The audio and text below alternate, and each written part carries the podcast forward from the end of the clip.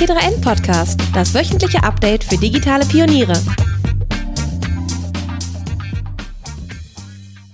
Hallo und herzlich willkommen zu einer neuen Folge des T3N Podcasts. Mein Name ist Luca Caracciolo, ich bin Printchefredakteur bei T3N und heute sprechen wir über unsere neue Ausgabe Digitalisierung. Was kommt danach, beziehungsweise was kommt denn nach der Digitalisierung? Was dahinter steckt, äh, das verrate ich euch gleich. Zunächst will ich euch äh, die Gäste vorstellen, die dabei sind. Einmal Lea Weitekamp, Redaktionsleiterin des T3N-Magazins. Hallo. Und Jan Vollmer, Reporter für den Bereich digitale Wirtschaft bei T3N. Hi. Hi, ihr beiden. Neue Ausgabe, neues Glück sozusagen. wir, über, wie, es ist immer so witzig, wenn wir eine neue Ausgabe fertig haben, ähm, dann ist man immer, fällt man in so ein kleines Loch, weil wir sind ja ein relativ kleines Team und dann vier Wochen produzieren ähm, und dann ist es fertig endlich. Ähm, und dann merkt man aber schnell, oh Gott, es geht ja gleich weiter, dann die nächsten Themen zu planen, ja. Ja, genau. Also eigentlich die letzte Woche war echt entspannt. Das war, das war so die Ruhe nach dem Sturm irgendwie, ne? Und äh, jetzt ist das neue Magazin heute hier angekommen und das ist dann, also diese Pause, die man dann hat, in der man vielleicht irgendwie eine Woche lang auch mal andere Sachen macht und sich nicht mit dem Magazin inhaltlich so stark auseinandersetzt, die tut dann doch immer ganz gut nach dem Stress und dann liegt das neue Magazin morgens auf dem Schreibtisch. Und, und dann kann man sich halt auch echt richtig drüber freuen ja. mit dem Abstand, den man dann hatte. Schon was dem anderes, Status bin ich jetzt gerade. Schon was anderes, wenn man das dann plötzlich gedruckt vor sich liegen hat. Ne? Ja, Toll. Wobei ich gar nicht mehr so richtig reingucken kann, weil ich die Texte in- und auswendig, also was heißt in- und auswendig, aber man hat sie schon so oft gelesen, ne? Und ich sehe dann nur noch Fehler. Also ich ja. finde dann Fehler. Gedruckt. Aber ich, ich liebe das, wenn das dann da liegt und dann kann man mit dem Finger die Sachen auf dem Cover nachzeichnen, wo die Buchstaben so hochkommen und oh, ich könnte mir das dann den ganzen Tag angucken. Aber, aber du liest es nicht, oder? Nein, ich lese ja. nicht nochmal richtig in die Artikel rein. Ich ja. kenne sie ja auch, aber ich erfreue mich einfach am Produkt. Ja, was haben wir uns bei der Fragestellung gedacht? Ähm, was kommt nach der Digitalisierung? Irgendwie so eine Riesenfrage. Ähm, und wir haben uns daran abgearbeitet. Die Unterzeile ist, wie werden wir leben? und arbeiten. Fünf Zukunftsvisionen fürs 21. Jahrhundert. Und das, was wir eigentlich tun, ist so ein bisschen das Unbehagen über die Entwicklung neuer Technologien der vergangenen Jahre auf, äh, aufgreifen und den wirtschaftlichen, gesellschaftlichen und politischen Einfluss, Stichwort Fake News, Hate Speech, Misinformation, Trump, Brexit, AfD, ohne das jetzt alles über einen Kamm scheren zu wollen, aber gef dieses gefühlte Unbehagen zu, mit, zu thematisieren und die Frage zu stellen, wie, wie wollen wir eigentlich in Zukunft äh, leben und arbeiten? Weil aktuell hat man so ein bisschen eher die Befürchtung, wo geht das eigentlich, wo führt das eigentlich alles hin? Ähm, und wenn man die Frage stellt, was kommt nach der Digitalisierung, dann tut man das ja, weil das ein Ziel hat. Ne? Also Digitalisierung ist, ist kein Naturprozess, sondern wir wollen damit etwas erreichen. Im Idealfall natürlich besser leben und arbeiten. Und wir haben uns äh, so ein bisschen bei dem äh, Nicolas Negroponte bedient, was den, was der Begriff des Postdigitalen angeht. Das ist, äh, Nicolas Negroponte war ein, ähm, ich weiß gar nicht, ob er da noch tätig ist, aber er war lange, lange Jahre Chef des MIT Media Labs und hat für die Wired eine Kolumne geschrieben, schon in den 90ern und hat schon 1998 in einer Wired-Kolumne von Post-Digital äh, gesprochen, beziehungsweise Beyond Digital. Und ich will da mal ein Stück von zitieren. Dieses Zitat taucht auch im Heft auf, aber jetzt zitiere ich mal so ein bisschen länger. Und er schreibt dazu, wie die Luft und das Wasser trinken wird Digitales nur durch seine Ab- und Nicht-Anwesenheit bemerkt werden. Computer, die, äh, wie wir sie heute kennen, werden a. langweilig sein und b. in Dingen verschwinden, die zuallererst etwas anderes sind. Fingernageldesign, selbstreinigende Hemden, fahrerlose Autos, therapeutische Barbiepuppen. Computer werden ein wichtiger, aber unsichtbarer Teil unseres Alltagslebens sein. Wir werden in ihnen leben, sie tragen sie sogar essen. Seht es ein, die digitale Revolution ist vorbei. Ja, wir leben in einem digitalen Zeitalter, soweit es uns Kulturinfrastruktur und Wirtschaft in Klammern in dieser Reihenfolge erlauben. Aber die wirklich überraschenden Veränderungen werden woanders stattfinden in unserer Lebensweise und wie wir zusammen uns auf diesem Planeten steuern. Das hat er, Zitat Ende, das hat er 1998 geschrieben und klingt bisweilen äh, fast schon ein bisschen prophetisch, weil er im Grunde genommen sagt, äh, also es klingt so ein bisschen so, Digitalisierung ist ja erstmal gar nicht so super äh, spannend, sondern das ist ein ganz normaler Prozess und irgendwann wird es so natürlich sein, dass wir es gar nicht mehr bemerken. die Art und Weise, wie sich das verändert, wie wir in Zukunft leben, findet woanders statt, nämlich in der Kultur. Wie, wie, wie lest ihr das denn, Lea? Wir haben auch viel darüber diskutiert. Wie, wie, ähm, wie ist das für dich? Naja, also, ist, also was ich erstmal spannend fand ähm, an dem Zitat ist ja, dass einiges tatsächlich schon so wirklich jetzt auch sichtbar ist, ne? also dass wir in Computern äh, wohnen und dass wir Computer essen ähm, und sie irgendwie an unserem Körper tragen. Das sind alles Dinge, die nicht wirklich weit weg sind oder teilweise schon ganz normal sind. Äh, Stichwort Smart Home oder äh, Smartwatches, äh, sonstige Wearables. Äh, wirklich äh, Technik auch zu essen ist vielleicht noch nicht jetzt im totalen Alltag angekommen, aber gibt es durchaus auch schon äh, Konzepte. Ähm, und da habe ich schon gedacht, naja, krass, dass er das 1998 so wahrgenommen hat. Ne? Ähm, das, das fand ich schon beeindruckend.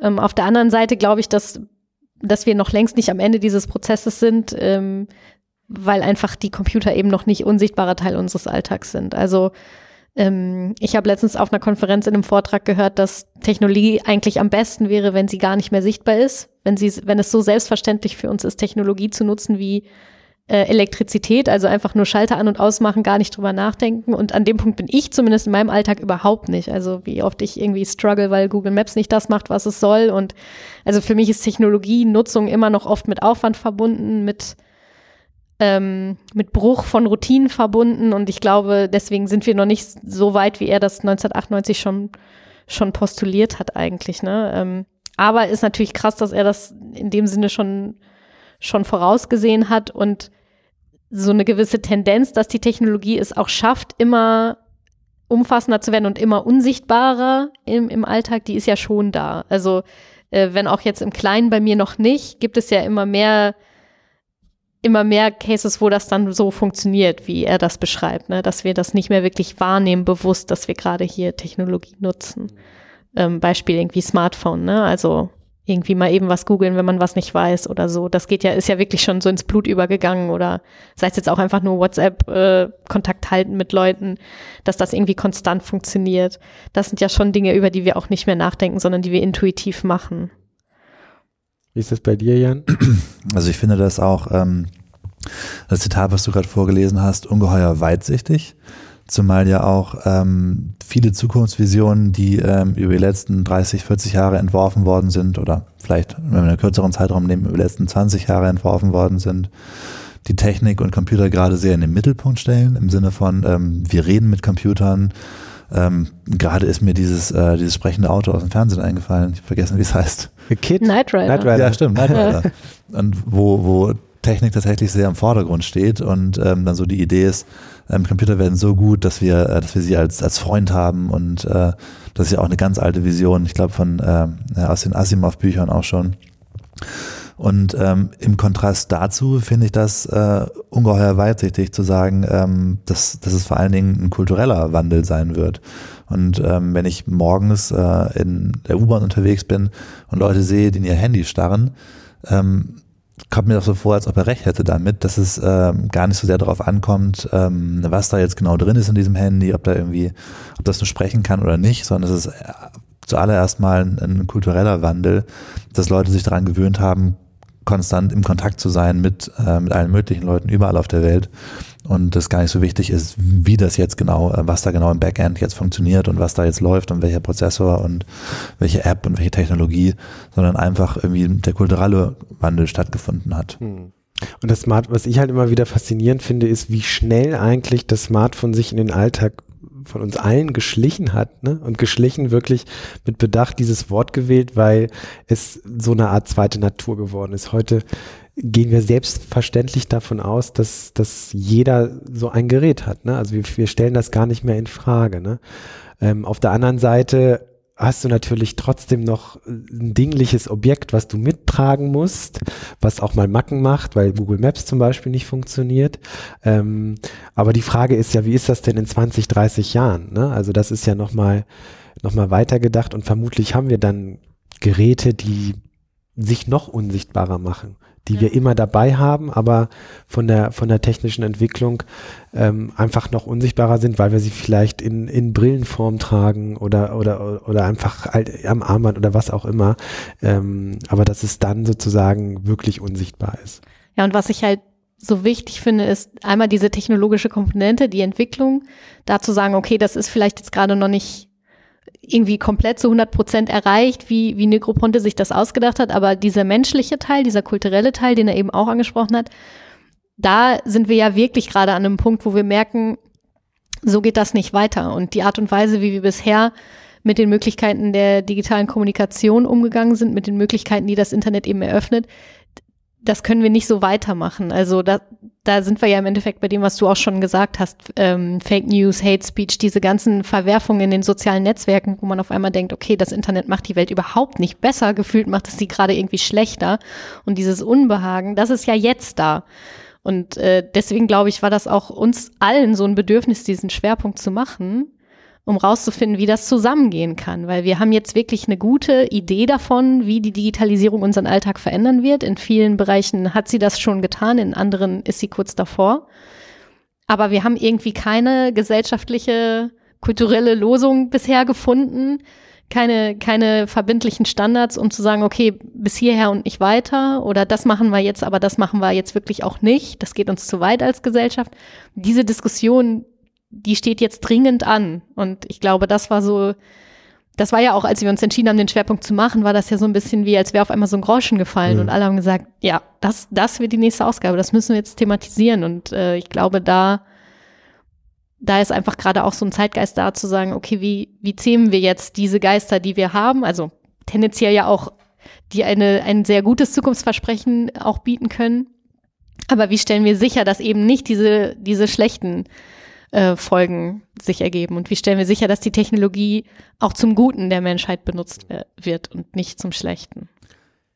Genau deswegen haben wir äh, uns gedacht, ähm, das sind Frage und Fragestellungen, die zum Teil über das Journalistische hinausgehen. Also einmal, was allein generell die, die, ähm, die Zukunft angeht, so weit nach hinten gedacht, was kommt eigentlich nach der Digitalisierung ähm, und um da nicht nur über Spekulation zu schreiben, haben wir uns äh, entschieden, dafür einfach Experten zu fragen, äh, welche dringenden Herausforderungen und welche Visionen sie haben und Hoffnungen für eine Zeit nach der Digitalisierung. Und das haben wir gemacht. Wir haben äh, fünf Personen gefragt. Ähm, ich will die mal kurz aufzählen. Ähm, das einmal der Jürgen Geuter, Akatante, der viel im Netz unterwegs ist, jetzt auch ein Buch geschrieben hat ähm, und der thematisiert, ähm, also als Autor, Sozialtheoretiker beschreibt er sich selbst und immer wieder sehr intelligente Kommentare unter in den sozialen äh, Netzwerken ähm, schreibt und, und von sich gibt. Ähm, und der hat äh, über das Spannungsverhältnis zwischen Freiheitsgraden und Normierungstendenz auf der anderen Seite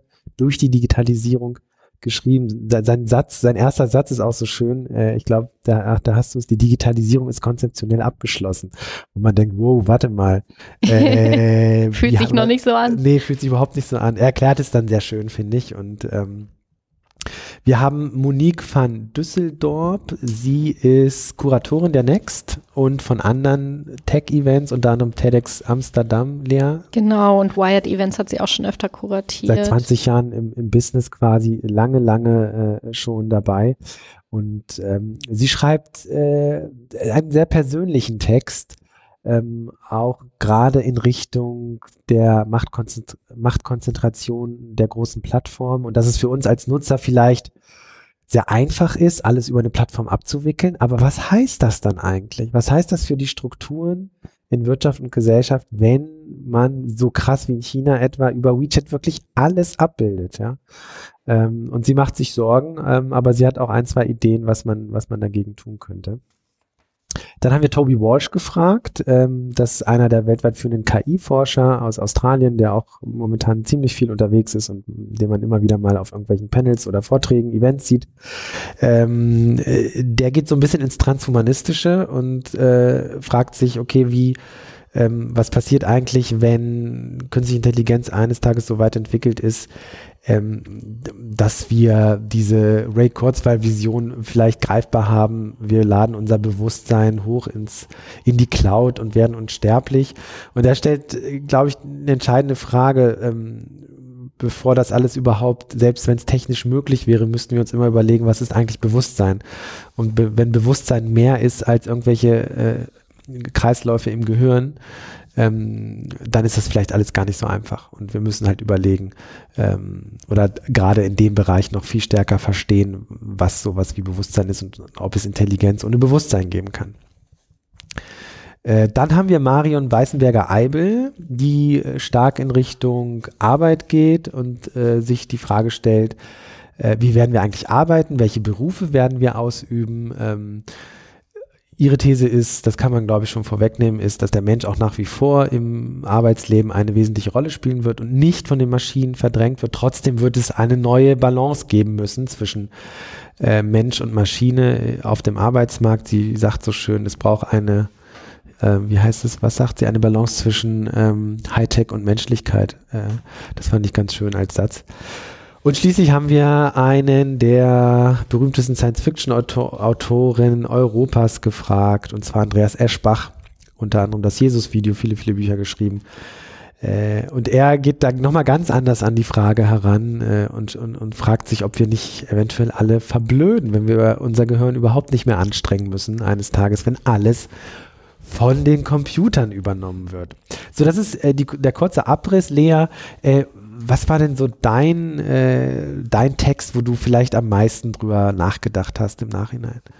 Also ich glaube, ähm, am meisten überrascht hat mich tatsächlich der Text von Andreas Eschbach, ähm, der sich fragt, ob wir alle verblöden, weil ich äh, ja, ich habe, glaube ich, echt noch nie drüber, also man denkt ja immer eher drüber nach, wie man effizienter wird mit Hilfe digitaler Technologien, wie man mehr schafft, wie man irgendwie, keine Ahnung, mehr Aufgaben, mehr, mehr Arbeit erledigen kann und so weiter. Und ähm, das wirklich mal ganz zu Ende gedacht, was passiert, wenn die Algorithmen uns alles abnehmen, ob wir dann vielleicht äh, mangels ähm, Training einfach vergessen, unser Gehirn zu benutzen, das fand ich, ne, fand ich einen sehr äh, interessanten Gedanken. Ich musste mich dann auch ich, hab, ich weiß nicht, ob ihr den Film kennt, Wally -E von Disney, ja, mit diesem mhm. Roboter. tausendmal geguckt. Ja, der ist irgendwie, da ist ja die Menschheit auch in so, in so einem Raumschiff irgendwie dann unterwegs, weil die Erde gar nicht mehr bewohnbar ist und die können ja ihre Extremitäten gar nicht mehr benutzen. Das sind ja nur noch so dicke Schleimbrocken, die auf so, auf so ähm, ja, keine Ahnung. Vehikel hin und her Vehikeln hin und her gefahren werden. Diesen, genau, die, die können das aber auch nicht mehr. Die mussten dann irgendwann nicht mehr laufen und nichts mehr mit ihren Händen machen und dann,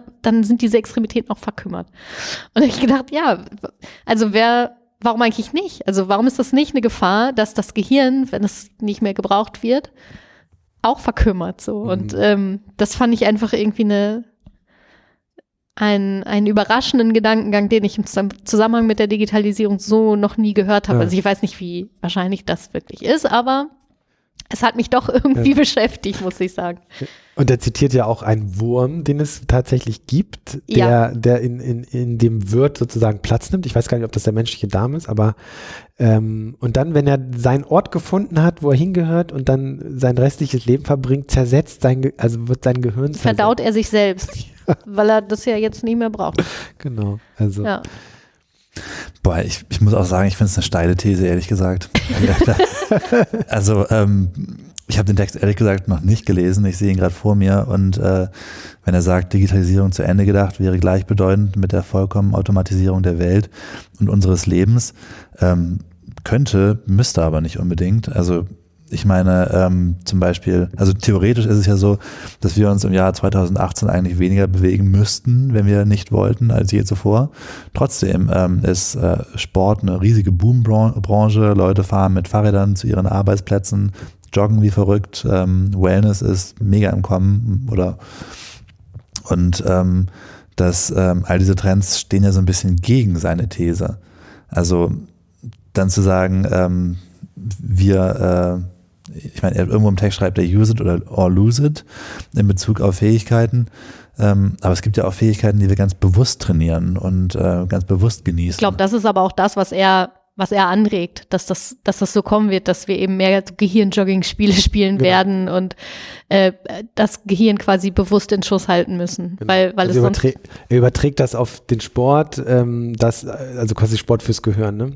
Also äh, fürs Gehirn. Wir mussten, irgendwann sind wir von den äh, körperlichen Lasten äh, du- du- durch die Industrialisierung äh, weitestgehend ähm, ausgespart worden, weil wir einfach nicht mehr hart arbeiten müssen, weil das die Maschinen machen. Und jetzt ist halt, in Zukunft wird es dann halt das Gehirn sein, was nicht mehr so überanstrengt werden muss in seiner Vision. Also müssen wir unser Gehirn trainieren. Ne? Das ist so ein bisschen das, was er Wobei ich da auch noch irgendwie Probleme sehe. Also ich meine, irgendwie, Das ist ein Autor, ein Er ist ja auch Science- Science-Fiction-Autor. ja, okay, ist, Fiction der arme, der Herr Eschbach, lassen wir ihn mal. Ja. naja, man muss halt an, an äh, ich glaube, wenn man es so als Magazin schafft, ein, zwei Punkte zu setzen, an die man sich erinnert. Ja.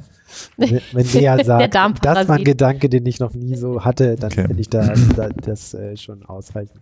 Nein, er ist sicherlich auch berechtigt, der Gedanke. ja. Ein kurzer Hinweis zu unserem Sponsor.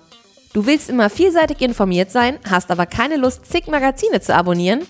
Abhilfe schafft die Magazin Flatrate Readly. Über die App hast du unbegrenzten Zugriff auf 3500 Magazine, darunter sind auch internationale Angebote. Da nicht nur aktuelle, sondern auch ältere Ausgaben verfügbar sind, kannst du dein persönliches Archiv aufbauen. Wenn du Readly nutzt, musst du kein Papier mit dir rumschleppen. Und falls du offline lesen willst, kannst du die Magazine einfach herunterladen. Mit einem Abo liest du auf mehreren Geräten gleichzeitig und kannst individuelle Profile für bis zu fünf Leser anlegen. So versorgst du die ganze Familie mit Lesestoff. Readly kannst du aktuell als T3N Podcast-Hörer zwei Monate für 1,99 Euro testen. Klingt gut? Dann besuch readly.com slash T3N und erfahre mehr.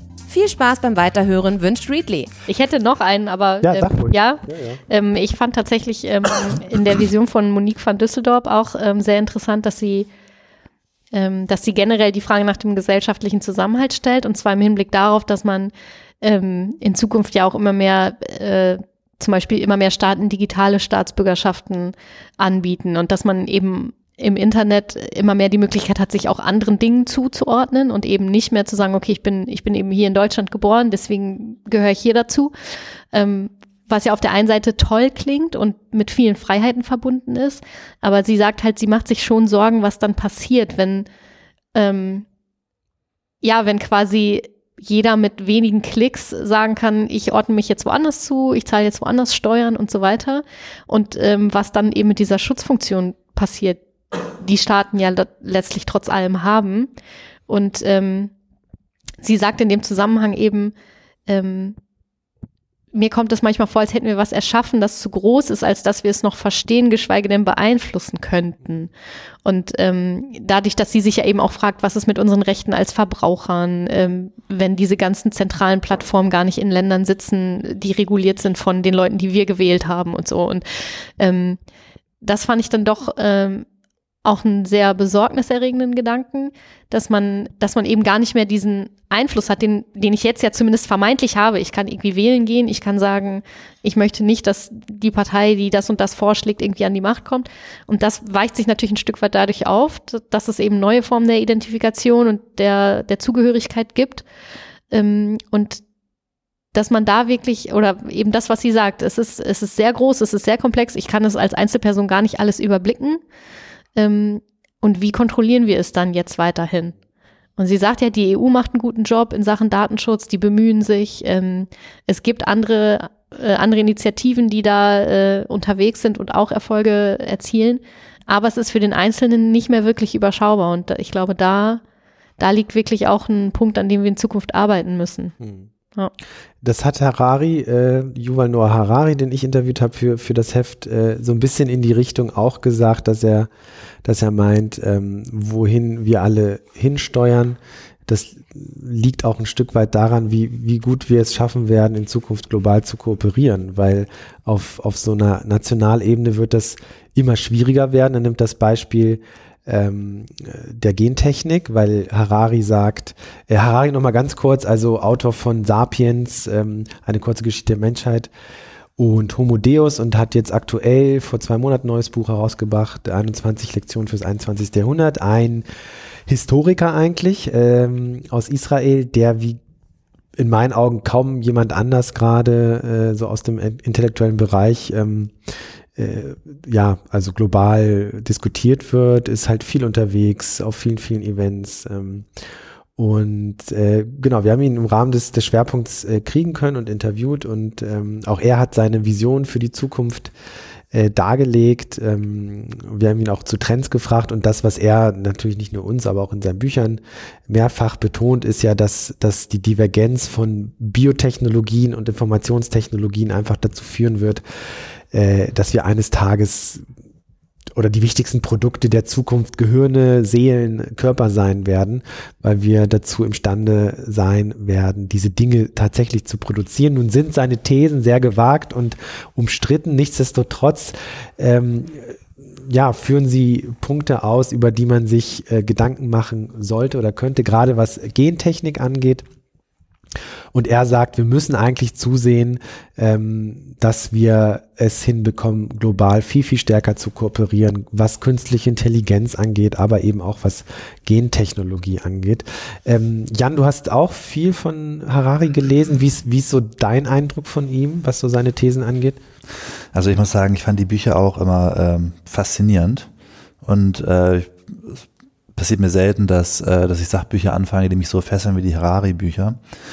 Wobei ähm, ich immer das Gefühl hatte, dass Harari da auch auf einem sehr schmalen Grad unterwegs ist. Also dass er dazu neigt, ähm, ähm, sehr ähm, spezielle Forschungsergebnisse, ähm, die teilweise auch umstritten sind, das äh, werfen ihm auch Kritiker vor, irgendwie einander zu reihen und zu sagen, ähm, okay, Genforschung geht in diese Richtung und entwickelt sich auf jeden Fall in diese Richtung.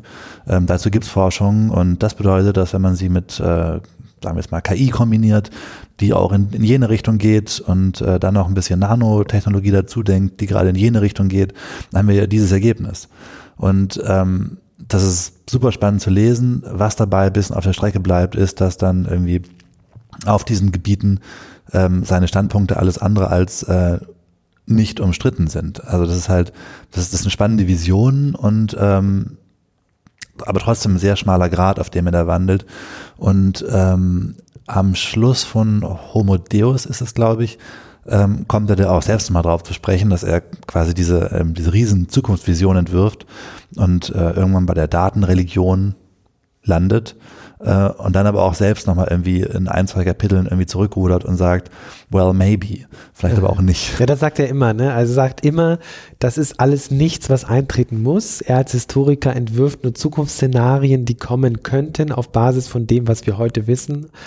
Ähm, er sagt gleichzeitig aber auch immer wieder, die Zukunft ist nicht festgeschrieben. Wir können nur zusehen, dass wir die Prognosen oder uns anhand von Prognosen weiterhangeln und darüber diskutieren, wie wir in Zukunft leben und arbeiten wollen. Ja, ich glaube, das ist auch ein spannender Punkt in seinem Selbstverständnis. Ähm, irgendwo in dem Buch oder in einem seiner Bücher steht auch der Satz, also der denkt ja darüber nach, welchen Sinn es als Historiker macht, in der, in der Vergangenheit rumzuwühlen. Und ähm, irgendwo steht dann drin, dass es hauptsächlich darum ginge, ähm, zu überlegen, warum etwas gekommen ist, wie es kam. Und ähm, dann zu überlegen, irgendwie, ob es auch anders hätte kommen können und was es was es jetzt irgendwie für die Gegenwart bedeutet. Also wie wir die Gegenwart gestalten müssten, damit die Zukunft irgendwie ähm, wünschenswert endet oder wird. Und ähm, auf dieser Basis macht es durchaus Sinn, auch irgendwie haarsträubende Szenarien zu entwerfen und zu sagen, well, wir, wir denken besser jetzt drüber nach als äh, äh, später, um eben dann halt jetzt die richtige ähm, Abzweigung nehmen zu können, äh, technisch und auch äh, ähm, kulturell meinetwegen und äh, damit wir eben nicht bei diesen Horrorszenarien landen, die ich gerade beschrieben habe. Also ich glaube, Harari wäre selbst froh, wenn, ähm, wenn er nicht recht hat mit vielen seiner Ideen. Ja, es heißt so schön, äh, Adorno hat mal gesagt, die, nur die Übertreibung ist wahr. Also sozusagen, dass man dadurch, dass man zuspitzt, vielleicht Denkprozesse überhaupt erst auslöst, auch wenn sie natürlich für sich genommen äh, übertrieben oder übers Ziel hinausschießen. Ähm, Jan, aber du hast ja selbst so ein bisschen in der Zukunft äh, gebuddelt, äh, wenn man so sagen will. Du hast eine schöne Reportage geschrieben darüber, warum es eigentlich so schwierig ist, die Zukunft vorauszusagen und dass sich so viele Köpfe damit beschäftigen. Aber unterm Strich das Ergebnis ist, wir können die Zukunft nicht voraussagen, aber trotzdem, was können wir denn dabei lernen, wenn wir uns vielleicht mit dieser Erkenntnis äh, herumschlagen? Also die Erkenntnis, dass Zukunft an sich schwer vorauszusagen ist, hat mich auch eine ganze Weile äh, relativ viel Arbeit gekostet. ähm, ich glaube, ich war auch zuerst immer recht, also auf den ersten Blick, wenn man ähm, Leute wie Ray Kurzweil reden hört, dann, dann denkt man immer, okay, krass, das sind die Experten, die bei Google arbeiten. Ähm, niemand weiß es besser als Leute, die bei Google arbeiten und vielleicht ist Ray Kurzweil einer der schlauesten Mitarbeiter. Also stimmt dann seine Zukunftsversion wahrscheinlich von äh, künstlicher Intelligenz, die sich exponentiell verschnellert und besser wird. Ähm, aber dann ähm, bei meiner Recherche nach Leuten, ähm, die, ähm, mit denen ich über Zukunft sprechen kann, ähm, habe ich relativ schnell festgestellt, dass es gar nicht so einfach ist, äh, ähm, Zukunftsexperten zu finden. Also ähm, oder auch gar nicht so einfach jemanden zu finden, der äh, qualifiziert was zum Thema Zukunft sagen kann. Ähm, wenn man selbst überlegt, wem würde man da jetzt ansprechen, würde man da ähm, äh, Leute fragen, die sich mit Technologie beschäftigen, dann hat man eben dieses Ray Kurzweil-Problem in dem Sinne, dass man Experten auf kleinen Gebieten haben, die dann dazu neigen, ähm, die Zukunft genau in ihrem Gebiet zu sehen. Also wenn man viele KI-Leute fragt, die sagen dann, ja, es wird alles KI. Wenn man die Blockchain-Leute fragt, dann sagen sie, es wird alles Blockchain. Dann gibt es wiederum Leute, die sagen, es wird alles Biotechnologie, es wird alles Gentechnik. Ähm, und ähm, keine dieser, Versionen ist für sich irgendwie, hat für sich einen hohen Wahrheitsgehalt, meiner Meinung. Ähm, und von da aus kommt man recht schnell an den Punkt, dass man sich überlegt, ähm, wie zeichnen sich eigentlich gute ähm, Zukunftsprognosen aus?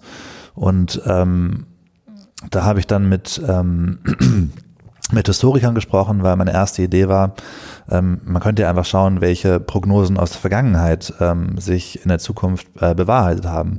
Das wären ja zweifellos gute Prognosen.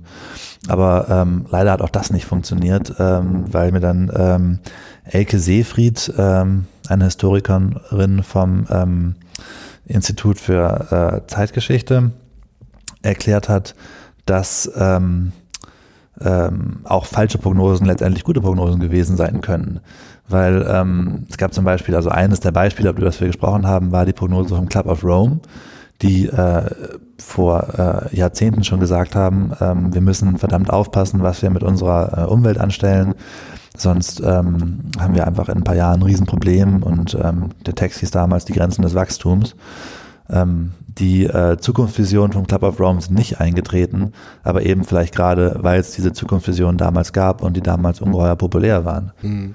Und dann wäre schwer zu sagen, es war eine schlechte äh, Prognose oder eine schlechte äh, Vision, die sie hatten, nur weil sie nicht eingetreten ist. Vielleicht war es eine, eine sehr äh, akkurate äh, Prognose auf der damaligen Datenlage. Und ähm, ich habe auch noch mit anderen Historikern gesprochen und ähm, mit, mit etlichen Leuten, die sich irgendwie mit äh, äh, den Konzepten Zukunft und äh, Vergangenheit beschäftigen, weil das war auch so ein ähm, erstaunlicher Punkt dabei, dass ich festgestellt habe, dass Zukunft und Vergangenheit an sich gar nicht so unterschiedlich sind als Konzepte, da wir von beiden eigentlich recht wenig wissen. Ähm, man hat immer den Eindruck, dass man über die Vergangenheit mehr weiß als über die Zukunft. Ähm, aber auch das ist eigentlich, könnte man diskutieren, auf jeden Fall die These. Und ähm, interessanterweise werden auch ähm, ähm, Zukunftsvisionen und ähm, Erinnerungen im selben Teil des Gehirns produziert, wie mir ein Neurologe vom Max-Planck-Institut erklärt hat. Und ähm, irgendwie über die verschiedenen Experten bin ich dann bei ähm, Gerhard de Haan gelandet, äh, einem Zukunftsforscher von der Freien Universität Berlin. Und ähm, wenn man die Prognosen so liest, die äh, Gerhard de Haan produziert, dann ähm, klingt es auf den ersten Blick gar nicht so furchtbar ähm, spannend. Das sind keine, äh, keine Machtübernahme der KI äh, innerhalb von 13 Jahren, die da prognostiziert wird, sondern es klingt alles sehr ähm, mittelmäßig, wenn man, äh, wenn man das irgendwie beschreiben müsste. Ja. Ähm, und das kommt eben daher, dass, äh, dass man dort versucht, mit tatsächlich auch wissenschaftlichen äh, Methoden Zukunft zu prognostizieren. Und ähm, das sind dann Methoden wie, ähm, ich glaube, eine hieß Delphi-Methode, bei der ähm, verschiedene Wissenschaftler oder eine breite Anzahl von Wissenschaftlern befragt werden und dann einfach aus deren Meinung ein Querschnitt entsteht.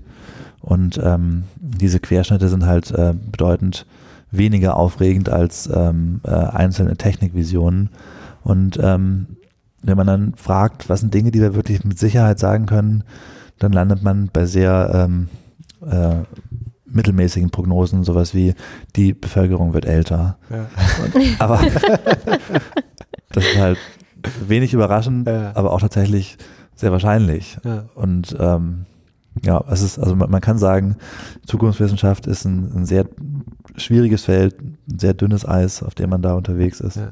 Was der Hahn ja auch sagt, ist sozusagen, dass zu oft der Faktor Mensch und auch die Kultur ja unterschätzt wird. Ne? Also, also im Sinne von, wir, wir entwickeln Technologien weiter, damit wir dieses und jenes machen können. Aber die Frage ist immer, wie hoch ist der Adaptionsgrad am Ende? Wollen wir das? Ne? Oder wie hoch ist denn das Bedürfnis nach Autonomie?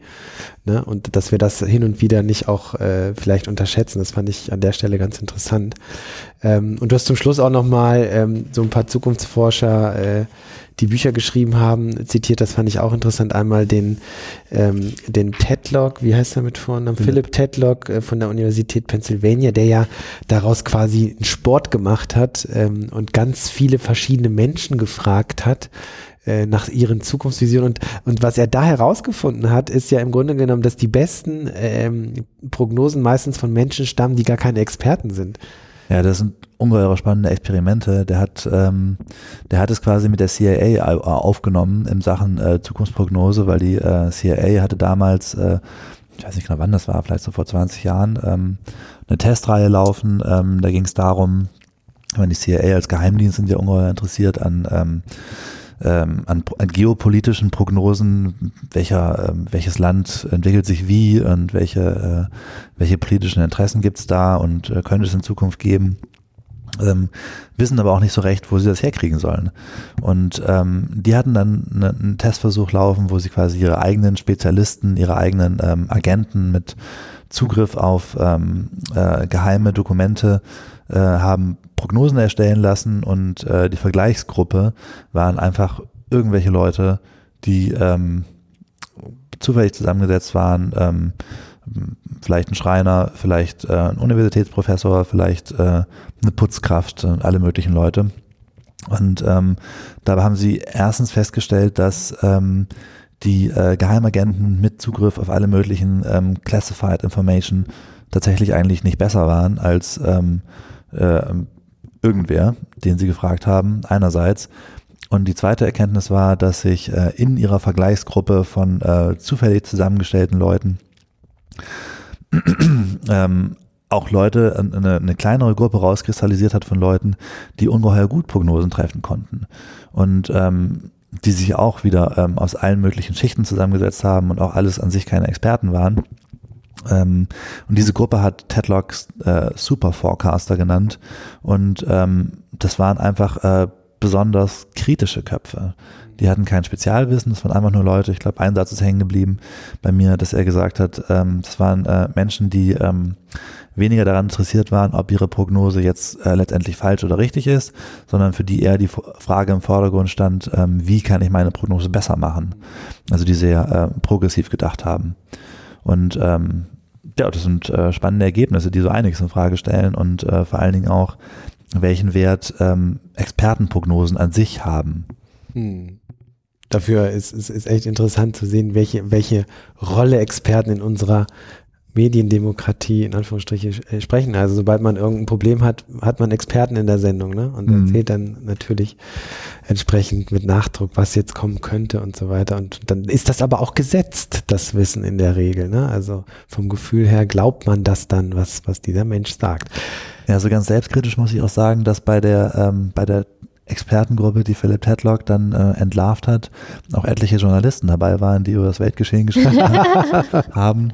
Und dann Okay. stellte sich auch so raus. Ach, Ja, hm, also ich meine, so richtig Aber zumindest hat er die Diskussion mal aufgemacht, dass vielleicht die Experten in einem Gebiet nicht unbedingt äh, dafür geeignet sind, die besten Prognosen aufzustellen, weil sie vielleicht auch verfangen sind in dem, äh, aus dem Bereich, was sie kommen. Ja, zweifellos. Ähm, viel mehr Details in Jans, Jan Vollmers schöner Reportage. Ähm, und ich würde jetzt gerne so ein bisschen zum Schluss kommen und am Ende nochmal der äh, generell nochmal kurz äh, sagen, was, was wir noch so für coole Inhalte haben im Heft neben diesem Genau. Schwerpunkt. Wir haben ja nämlich nicht nur den Schwerpunkt, sondern auch noch ganz viele andere spannende äh, Inhalte.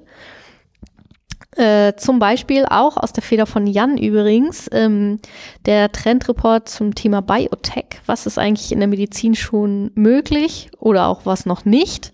Äh, und was wird in Zukunft möglich sein? Also ähm, Da geht es sowohl um, um äh, Organe aus dem 3D-Drucker als auch um Mikroroboter, die äh, irgendwann durch unsere Arterien schwimmen könnten, beziehungsweise es teilweise sogar schon tun, aber wenn ich das richtig in Erinnerung habe, bisher nur im, äh, im Labor. Ne?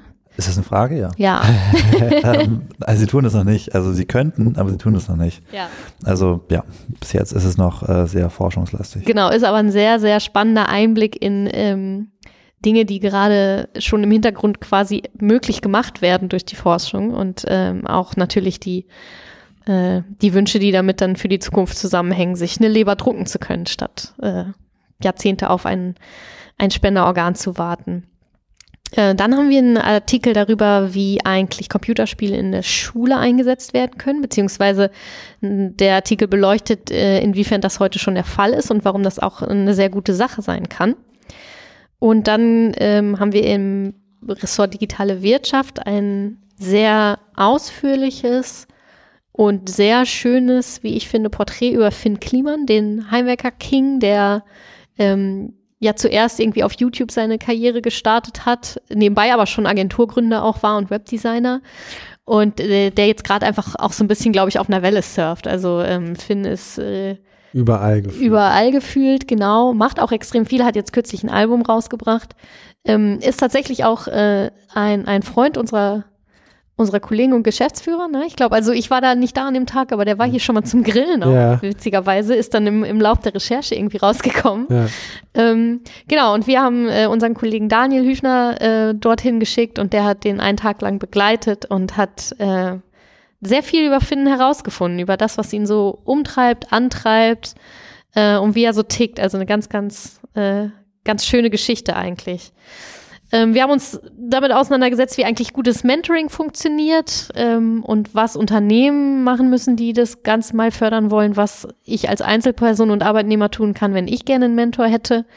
Wir haben uns angeguckt, ähm, wie soziale Startups eigentlich arbeiten und warum so wenige soziale Startups wirklich groß werden, also Social Entrepreneurship unter die Lupe genommen.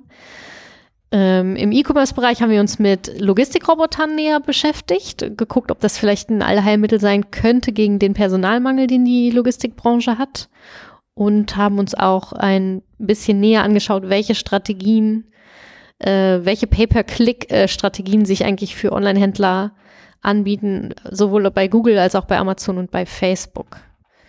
Im Marketingbereich haben wir uns ein bisschen näher angeschaut, was Facebook im, im Videobereich gerade alles macht. Also die haben ja sowohl ein eigenes Format gelauncht mit Facebook Watch als auch bei Instagram IGTV gestartet dieses Jahr. Und unsere äh, Marketingkollegin Conny hat sich das Ganze mal näher angeschaut und geguckt, was da eigentlich für Unternehmen auch für Möglichkeiten bestehen. Und außerdem sind wir der Frage nachgegangen, wie das eigentlich mit der Markenpflege und dem Brandbuilding im, im Programmatic-Zeitalter aussieht. Ähm, wenn, wenn im Prinzip einfach auf das Bedürfnis des, des Nutzers oder des Internetsurfers ähm, in der Sekunde, in dem es auftaucht, direkt mit, mit personalisierter Suchmaschinenwerbung sozusagen reagiert werden kann. Und in dem Moment, wo ich glaube, dass ich vielleicht was brauche, serviert mir Google direkt das perfekte Produkt zum perfekten Preis. Ähm, warum muss ich denn dann überhaupt Markenpflege noch betreiben, beziehungsweise wie mache ich das in dem Fall am besten? Aber auch da haben wir natürlich, haben wir natürlich Ansätze gefunden, wie die Marke auch in Zukunft stark bleibt und die präsentieren wir in dem Artikel. Äh, dann geht's noch so ein bisschen weiter in die fachlichen Bereiche, also Bereiche Software und Infrastruktur und das Ressort Entwicklung und Design. Und da haben wir unter anderem einen Überblick über WordPress-Alternativen.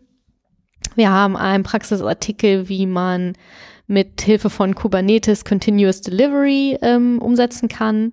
Wir haben uns sowohl die neue, äh, gehypte oder sehr beliebte neue Programmiersprache Kotlin angeschaut, als auch die den alten Evergreen äh, äh, Erlang, die Sprache, die unter anderem hinter WhatsApp auch steckt und die es eigentlich schon ewig gibt, die so ein bisschen Underdog-mäßig war und jetzt so eine kleine Renaissance erlebt. Ähm, außerdem haben wir uns noch angeguckt, was, äh, wie man eigentlich sinnvoll Animationen im Webdesign einsetzt und was so im Webdesign die Trends 2019 werden. Viel, viel Content. Genau. Immer- das war noch nicht mal alles. Wir stehen immer vor diesen aufgehängten, aufgehängten Blättern und denken uns manchmal eigentlich, das machen, dass wir ein Buch machen, viermal im Jahr, Ja. ähm, weil es so viele Inhalte sind. Ähm, 208 Seiten ab äh, kommenden Mittwoch im Handel. Und wenn ihr euch ein bisschen schlauer machen wollt und vielleicht schon ins Inhaltsverzeichnis ähm, schauen möchtet, dann könnt ihr das machen unter t3n.de slash t3n54, t3n.de slash t3n54 und da findet ihr all diese Inhalte und könnt sie euch ganz, ganz in Ruhe zu Gemüte führen und am besten das Heft gleich bestellen und abonnieren. In diesem Sinne, ich glaube, ihr habt einen Eindruck bekommen von dem, was im neuen Heft steckt. Ich bedanke mich bei meinem Mitpodcaster Lea und Jan. Ich bedanke Und, mich auch. Ja, Ich auch. Schön hier zu sein. und spätestens äh, in einem, drei Monaten wieder in dieser Runde. Vielleicht Genau. auch vorher schon. Alles klar. Bis dahin. Tschüss. Ciao. Tschüss.